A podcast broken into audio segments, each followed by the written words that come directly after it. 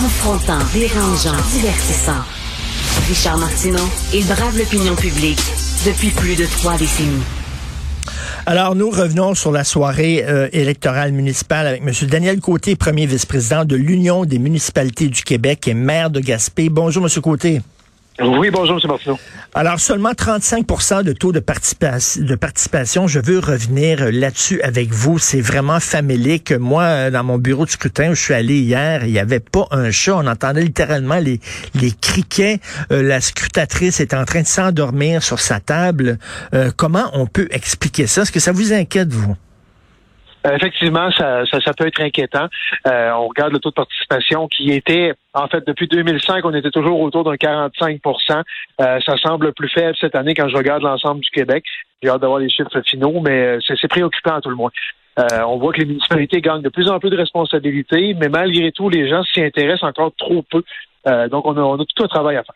Oui, mais comment on peut expliquer ça? C'est-tu parce qu'au euh, cours des deux dernières années, en pleine pandémie, euh, euh, on dépendait surtout du gouvernement provincial pour le système de santé, du gouvernement fédéral pour l'aide aux entreprises et aux travailleurs, puis on a comme un peu occulté, oublié l'administration municipale? Ben, en fait, l'administration municipale est souvent occultée euh, sur, dans, les médias nationaux, puis c'est pas un reproche, c'est simplement un constat. Mhm. Euh, surtout les, municipalités de région. les plus grandes villes ont souvent certainement une certaine tribune sur les, médias nationaux, mais les plus petites euh, n'ont pas nécessairement cette tribune-là. Souvent, les gens en région vont écouter les médias nationaux, ils ne, ne s'attendront pas trop à, à, leurs médias régionaux. Donc, ça fait en sorte qu'on n'a pas nécessairement, en bon français, l'exposure qu'on pourrait avoir en temps normal. Ça, c'est un élément. Autre élément, on sortait aussi d'une élection fédérale. Hein. Euh, donc, ben les gens étaient peut-être. Il y a sûrement des gens qui étaient un petit peu tannés de se faire séduire par des politiciens et peut-être qui ont dit ben là, je suis allé voter au fédéral, je n'irai pas au municipal. Les gens confondent souvent ces, ces trucs-là. Euh, il y a aussi plein de mesures durant la pandémie, par exemple, euh, pas de vote itinérant, donc dans les foyers de personnes aînées, dans les universités, etc.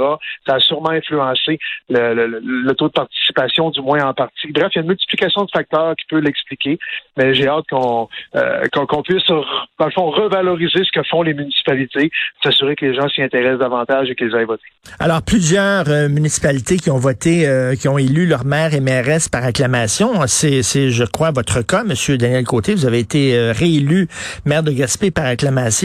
Euh, je crois que c'est plus de 600 villes, c'est ça. Euh, qu'est-ce que ça dit là aussi sur notre système politique municipal? En fait, les, euh, le, pourcentage d'élus par acclamation est similaire à ce qu'on a vu dans les euh, quatre ou cinq dernières élections. Donc, c'est un relatif statu quo là-dessus. Qu'est-ce que ça dit? Je dirais ça dépend toujours de, de, ce qui se passe dans chacune des localités. Euh, il y a des endroits où les gens vont dire, ben ça va bien chez nous, on n'a pas besoin de, de changement, il n'y a personne qui se présente, ça finit là. il y a d'autres endroits où il y a certainement des mouvements d'opposition. Donc, il y a nécessairement élection. Euh, bref, ça dépend vraiment de, de, ce qui se passe. Il y a des endroits aussi où peut-être que c'est peu intéressant de se présenter, donc les gens euh, disent bon, on va laisser lui qui est là ou on va laisser euh, passer la personne qui se présente et ça finit là. Donc ça dépend vraiment de, de ce qui se passe. Est-ce que c'est un signe que la démocratie est manque de santé, la démocratie municipale? Je suis pas encore convaincu de ça. Euh, je pense qu'on a, a beaucoup de travail à faire pour revaloriser ce qu'on fait au niveau des, euh, municipalités, mais euh, je pense que la démocratie, de façon générale, est en santé. Il y a beaucoup de gens dans le milieu municipal, des maires, des mairesses qui se sont plaints de la violence des propos sur les médias sociaux. Il y en a même qui ont décidé de ne plus se présenter. C'était le cas, entre autres, du maire de Verdun. J'avais parlé aussi au coloré maire de, de dans la région, le près de près de Trois-Rivières, là, un, adepte de... Louisville. Oui, Louis ville exactement, qui avait des problèmes aussi, mais, mais c'est vrai que c'est le, discours public est rendu vraiment toxique, là. Effectivement, je dirais qu'on a atteint, ce, discours-là a atteint son apogée euh, lors de la période de confinement durant la pandémie. C'était là probablement où on était au sommet. Euh, ça semble se recalmer un petit peu. C'est sûr qu'on en a parlé beaucoup publiquement, donc il y a peut-être des gens qui ont utilisé leur, leur, miroir pour se dire, ben, euh, OK, je vais me calmer les nerfs un peu. Euh, il y a le phénomène des trolls aussi, euh, des gens qui se cachent derrière des pseudonymes pour aller invectiver, harceler, intimider euh, d'autres gens sur les médias sociaux, en particulier des personnalités publiques, des élus et autres personnalités publiques. Il y a plein de phénomènes comme ceux-là. à l'UMQ, on développe une boîte à outils pour aider nos, les, élus à, si on veut, à contrôler ou à mieux, à mieux contrôler ce qui se passe sur leur page, notamment faire la différence entre une page publique, politique, versus la page Facebook privée, par exemple.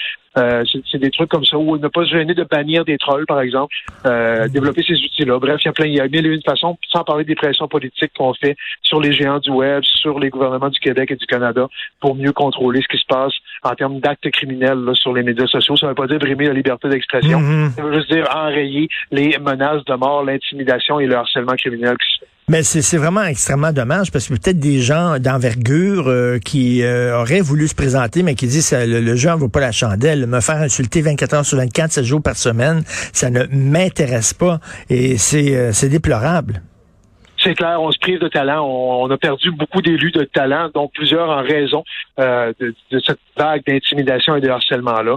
Euh, je pense que si on veut avoir des bons leaders, on va avoir des, gens qui nous représentent et qui travaillent fort pour, pour nous. Et on doit aussi leur faire attention. Ça ne veut pas dire ne pas critiquer leurs décisions. Ça veut juste dire ne pas franchir certaines limites qui ne devra pas être franchi dans une société comme la nôtre. Beaucoup de femmes, euh, Gatineau, Longueuil, Sherbrooke, euh, Saguenay, Montréal vont être dirigées par une mairesse. Beaucoup de jeunes aussi. Hein, le maire de Laval, 33 ans. La mairesse de Longueuil, 29 ans. Ça, c'est des bonnes nouvelles. Ben, c'est un changement de garde profond. On s'y attendait qu'il y aurait un changement de garde, euh, mais quand on voit que les, parmi les dix grandes villes du Québec, on est carrément en parité, cinq hommes, cinq femmes, on voit de plus en plus de jeunes qui se sont intéressés par la chose politique municipale.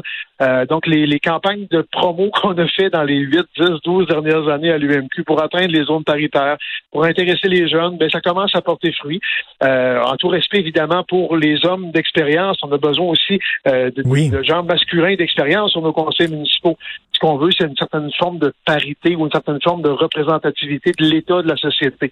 Euh, ultimement, il y, a 28% de la population qui a 18 à 35 ans.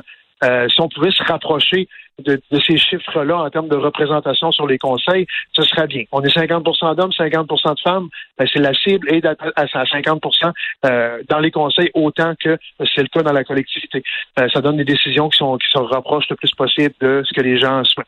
Ça le dit, il faut pas tomber dans l'excès inverse et dire t'en sois mon oncle parce que tu es un homme de 50 ans, euh, on veut rien savoir, puis tu es une vieille croûte.